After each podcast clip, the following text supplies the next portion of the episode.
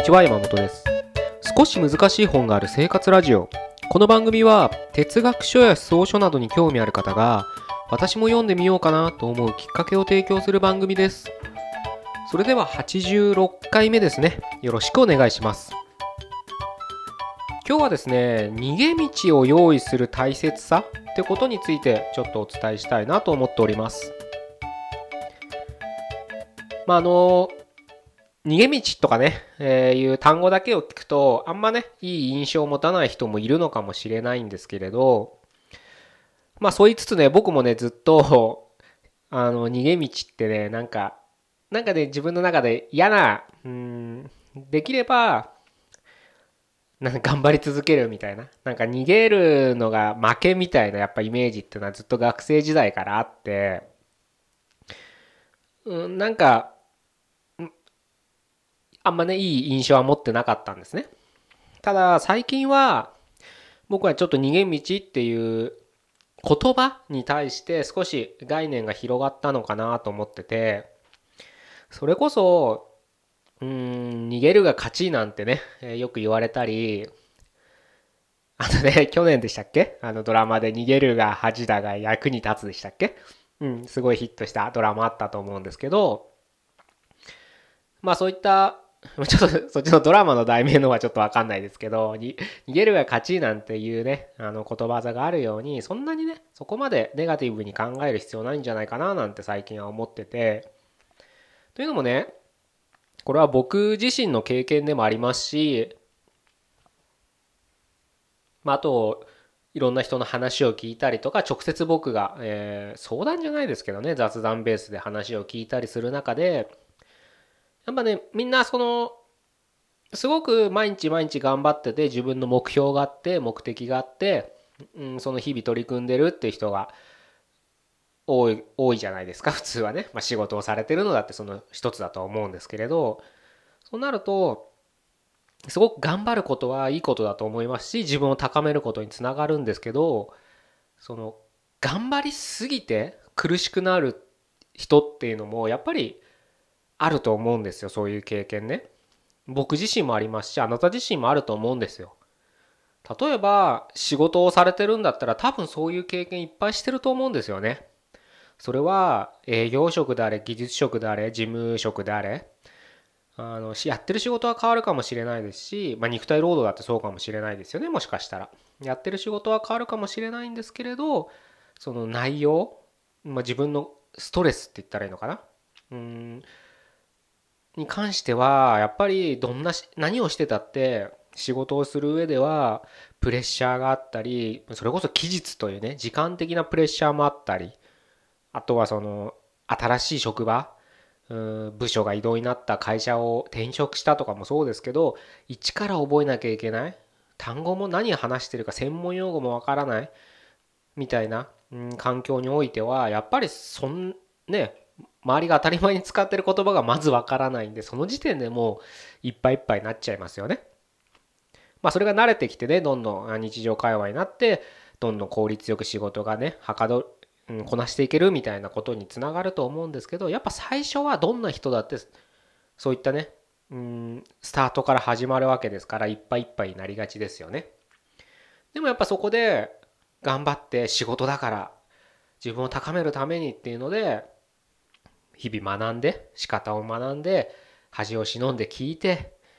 失敗を繰り返して、うん、仕事っていうものをやっていくと思うんですけれどその中でもやっぱりどうしてもいっぱいいっぱいになってしまうことってありますよね。それは多分ね自分じゃ気づいてないかもしれないですけど周りを見てら少し気づけると思うんですよ。やっぱり会社で1人や2人は絶対いっぱいいっぱいの人いますよね。特にね、社会、組織っていうのは10人いたら10人がもう思いっきり働いてるわけじゃないですから、10人のうちもうがむしゃらに働いてるのは2人ですからね。統計的に言って。で、全然働かないのが2人で、残りの6人はどっちでもつくみたいなのが組織論としてよく言われますよね。アリの社会とか蜂の社会とかね。でもよく代表して、例えとしてね、言われるかとは思うんですけれど、まあ、そのね2人を見ててもやっぱ時にはね、うん、いっぱいいっぱいになってて周りのことがもう目に入らない声も聞こえないなのでちょっと声かけたらすげえキレられるとかね。でその人は多分悪気がないんだけどもういっぱいいっぱいだからもう周りをシャットアウトして邪険に扱ってしまってるんですよね無意識的に。そういったね状況を、まあ、他者を見て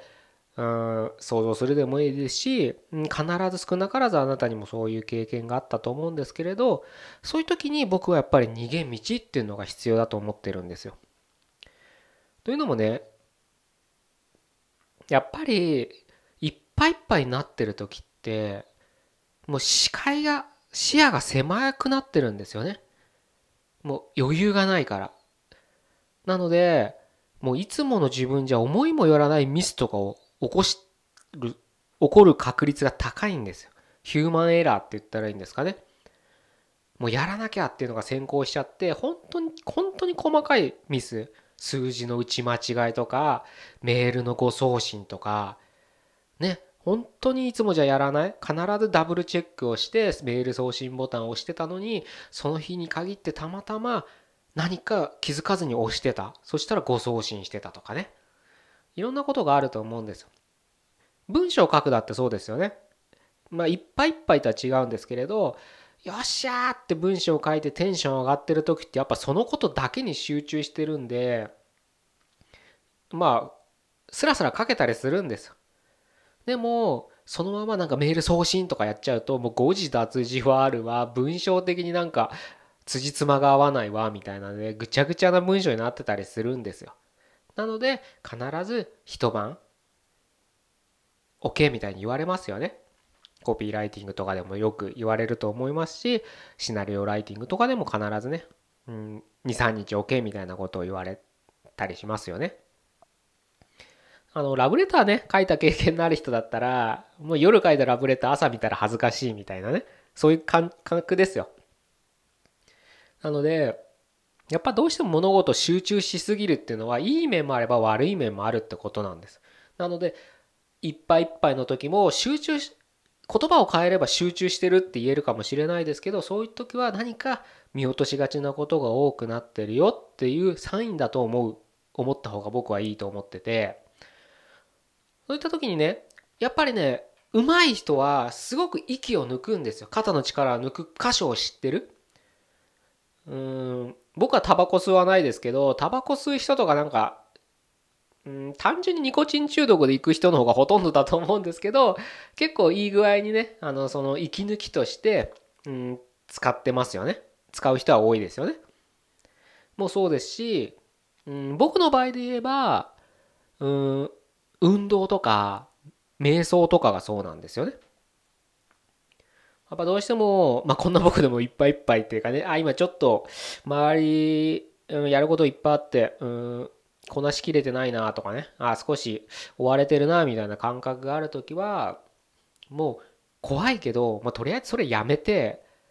瞑想してみるとか、深呼吸してみるとかね。まあと運動するっていうのは、まあ、運動はね、日常的にやってるんであれですけど、あれですけどって、あれ、なんと思う。うん適当な言い方してしまいましたけどその毎日運動するっていう習慣だってもうちょっと再現 あの毎日ちょっとできてないのがちょっと自分の中でストレスになっちゃってるんですけどまあとはいえねそういった運動習慣を持つってことはやっぱ適度にねあの息を抜いてるっていうか逃げ道なんですよ僕にとっては。一つのね。リフレッシュって言ったら分かりやすいのかな。なのでそういうことをやってるからこそ、うん、またやらなきゃいけないことっていうのに集中できる。でその時いっぱいいっぱいになってた時のものを見返すと何かやっぱりミスがあったりとかもありますし僕の場合で言えばそういった逃げ道を経験してまた戻ってくると新しいアイディアとかが浮かんだりしてるんですよね。まあアイディアがね、なかなかいいアイディアが浮かばないとか、なんか、うん、人と同じことしか言えないんだ、書けないんだみたいな時は、少しね、そういった何かリフレッシュ、気分転換みたいなことをすると、浮かびやすくなる人によってだと思うんですよその人の経験っていうのもあると思うんですけれどそういったね息抜きってことをね全く別のことをするっていうのは大切なことなのかなと思うんですね。あのちょっとね誰がうーんラッセルだったかうんそこら辺の人だったと思うんですけどちょっとごめんなさい正確な名前誰が言ったか覚えてないんですけどある哲学者があのアイディアは無意識下になんか置けみたいなことを言ってるんですよ。これ何かっていうと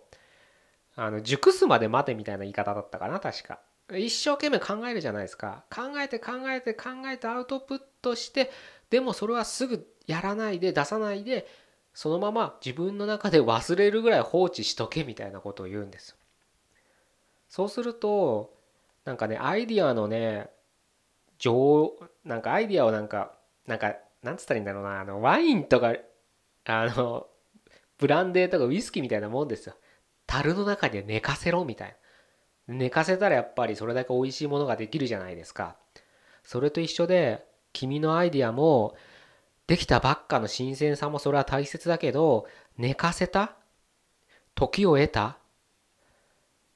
後の味わいっていうのは計り知れないんだよみたいなことを言ってたんです。でもそれね確かになーなんて僕は思ったりするんですよね。あの時間が解決するってよくあるじゃあると思うんですよ。恋愛とか失恋。もそうですし何か仕事の失敗とか傷ついたことでもやっぱり時間が解決するといつか人間を忘れてるわけじゃないですか。まあ時間っていうのはそういう効用もあるのかなって僕は思ってるんですなので今ねいっぱいいっぱいでも時間ってものを置くことによってまたあの違う気持ちになれる。なので逃げ道にとりあえず30分でもいいんですよ。そんな取れないって言うんだったらそのお勤めでね取れないって言うんだったらそれこそさっき言った